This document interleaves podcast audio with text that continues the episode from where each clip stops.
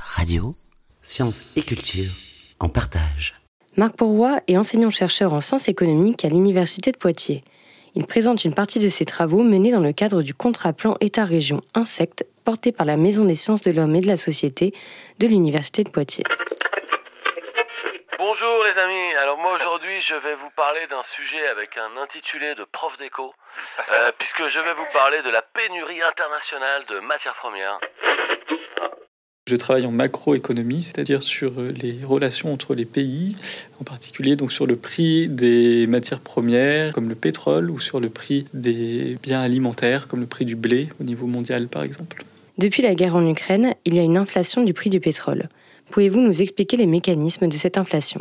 Alors, en ce moment, on observe l'augmentation en effet des prix de l'énergie et des prix alimentaires avec deux mécanismes bien différents. Pour le prix de l'énergie, le problème vient du fait qu'on on a un fournisseur d'énergie en particulier qui est la Russie, qui nous fournit notamment beaucoup de gasoil. Et donc, depuis le début de la guerre, on a décidé, la guerre en Ukraine, on a décidé d'arrêter d'importer des produits pétroliers de Russie. Il y a encore quelques entreprises qui le font, mais très très peu, puis c'est très très mal vu, donc elles vont bientôt arrêter. Et du coup, le prix du gasoil augmente très fortement parce qu'on est obligé d'aller chercher d'autres fournisseurs, donc de créer d'autres réseaux d'approvisionnement, etc. Et donc aujourd'hui, ce qu'on constate typiquement à la pompe, c'est que le prix du gasoil a très très fortement augmenté. Il est devenu plus cher que l'essence, alors que traditionnellement c'était l'inverse. Le gasoil était moins cher que l'essence. C'est vraiment lié à ça, au fait qu'on n'a plus de fournisseurs. Donc ça, c'est quelque chose qui va être pas forcément très durable parce qu'en fait, il va y avoir un jeu de chaises musicales. La Russie continue de produire du pétrole. Simplement, elle ne le vend plus à nous. Elle va le vendre à la Chine. Et donc la Chine va arrêter d'acheter, euh, par exemple, à l'Irak, et, nous, on pourra acheter bah, du pétrole et, du gasoil à l'Irak. Donc c'est simplement, ça va se, se, réarranger autrement, si vous voulez, mais à mon avis, ça va pas forcément durer très longtemps. En tout cas, pas à des niveaux aussi euh, stratosphériques que ceux qu'on observe aujourd'hui, simplement parce que la production continue. Sur l'alimentaire, c'est différent parce que ce qui va se passer, c'est que l'Ukraine est un très très grand producteur de blé. C'est le premier exportateur mondial avec la Russie. Et des pays euh, euh, méditerranéens notamment arrêtent d'importer du, du, blé russe parce que c'est très compliqué avec les sanctions. Mais surtout, ils ne vont plus pouvoir importer du blé ukrainien parce que l'Ukraine arrête de produire. Donc ça, c'est un vrai problème s'il n'y a plus de production parce qu'il y a la guerre, parce qu'on ne peut plus se déplacer, on peut plus, les agriculteurs ne travaillent pas. Ça, c'est un vrai problème parce qu'il y aura moins de production au niveau mondial. Donc la ressource va vraiment manquer. Et là, ça explique que le prix augmente parce qu'il y a moins de ressources. Donc euh, le, blé est plus rare, et, etc. Et du coup,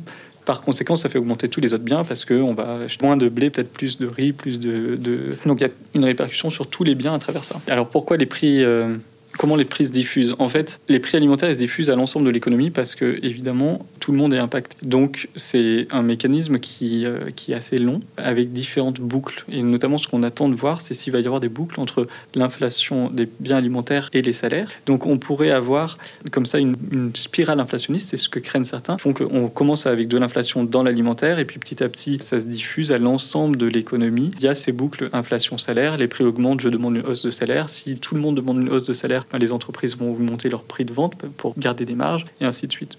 Voilà, ça c'est une, une, dynamique qui est crainte par pas mal de personnes, donc euh, notamment les banques centrales, qui sont les institutions responsables de la stabilité des prix, la BCE pour nous en Europe. Comment les États peuvent-ils agir sur ces inflations?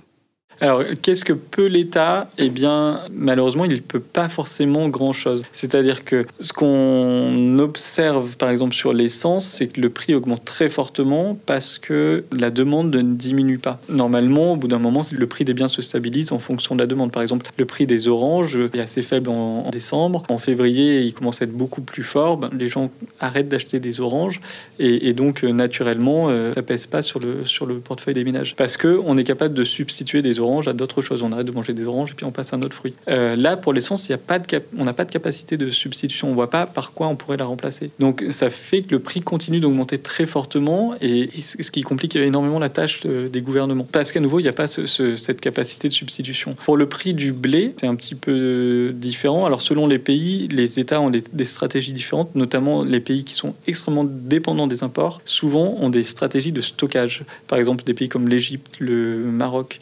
l'Algérie, qui sont des grands importateurs, ont stocké à l'avance. Notamment, ils ont eu peur pendant la période du Covid de plus pouvoir importer. Et donc, ils avaient fait des stocks à ce moment-là euh, qui vont leur servir aujourd'hui. Quelque part, ils se sont préparés en stockant beaucoup. Donc ça, c'est une stratégie. Il y a d'autres pays comme l'Inde qui stockent aussi beaucoup. Et puis, beaucoup de stratégies qui consistent à subventionner les prix. Donc, c'est-à-dire que le gouvernement va fixer un prix. Euh, par exemple, il va dire le prix du pain, un pain, ça coûte 1 euro, et euh, les boulangers n'ont pas le droit de vendre plus cher. Et il peut subventionner les boulangers, par exemple, si leurs leurs coûts sont, augmentent, eh bien, il leur donne une subvention pour compenser, pour, pour, notamment s'ils font des pertes en vendant à prix fixe 1 euro, eh bien, le gouvernement compense la perte. Et donc, ça revient au fond à s'endetter pour le gouvernement, parfois très fortement, pour éviter au fond aux ménages de le faire, éviter aux ménages de désépargner. En tant qu'économiste, comment étudiez-vous ces données?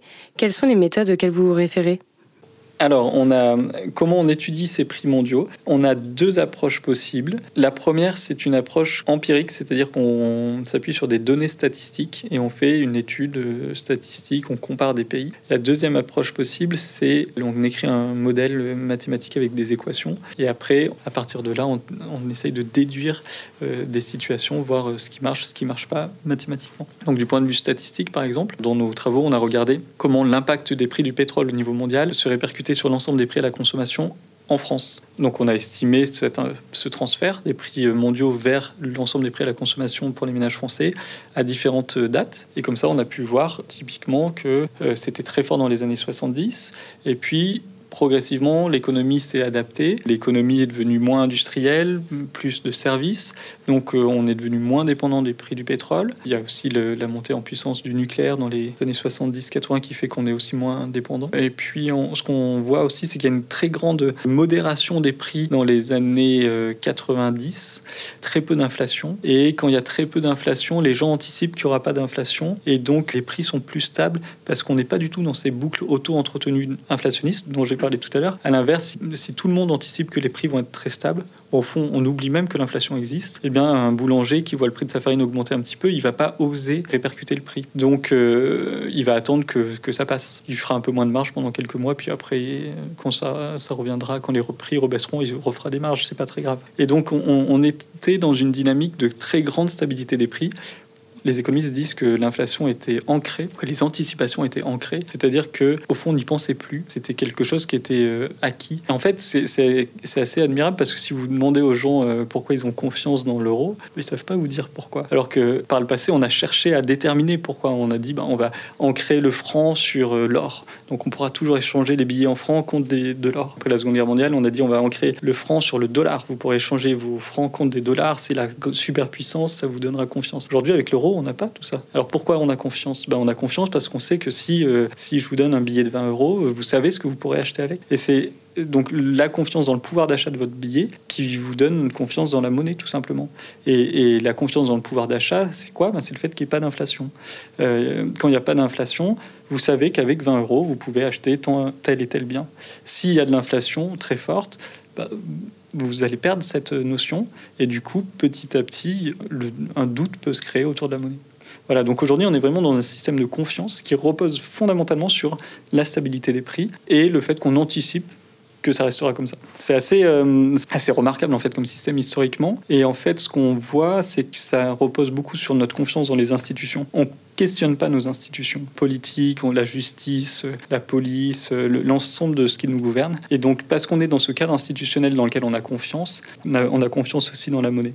Dans les pays où on a de la défiance vis-à-vis des institutions, comme l'Argentine par exemple, où il y a eu euh, des phénomènes de corruption, des phénomènes, euh, des, changements brutaux de cadre de politique monétaire, des choses comme ça, on remet en cause tout ça et on questionne beaucoup plus euh, la monnaie.